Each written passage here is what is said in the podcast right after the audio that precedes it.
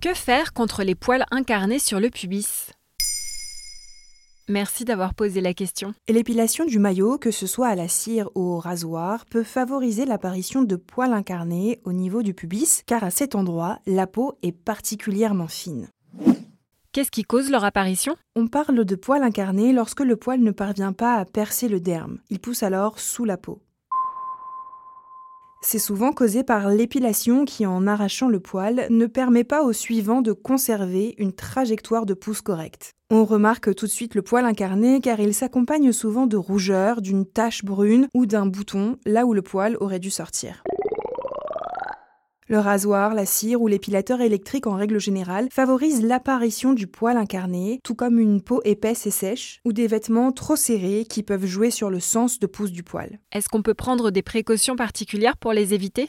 Il faut exfolier régulièrement la peau afin de retirer les cellules mortes. L'idéal, c'est par exemple d'exfolier la veille d'une épilation. Il faut aussi prendre soin de cette zone en l'hydratant, surtout après l'épilation.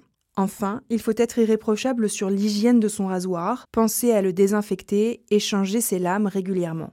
Pareil pour un épilateur électrique ou un pot de cire qui ne doivent jamais se prêter. Très concrètement, qu'est-ce qu'on fait si on découvre un poil incarné? La plupart du temps, ils disparaissent d'eux-mêmes.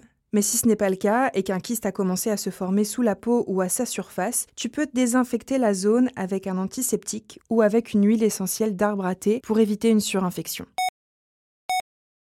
Tu peux aussi appliquer des compresses chaudes sur le kyste plusieurs fois par jour pour aider le poil à passer la barrière cutanée. Surtout, il faut éviter de faire ce qui est le plus tentant, c'est-à-dire percer le kyste, car là tu risques d'introduire des bactéries et d'aggraver la situation.